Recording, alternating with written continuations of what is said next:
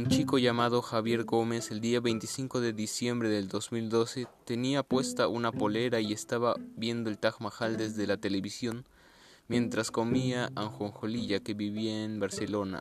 Al mismo tiempo su familia celebraba Navidad.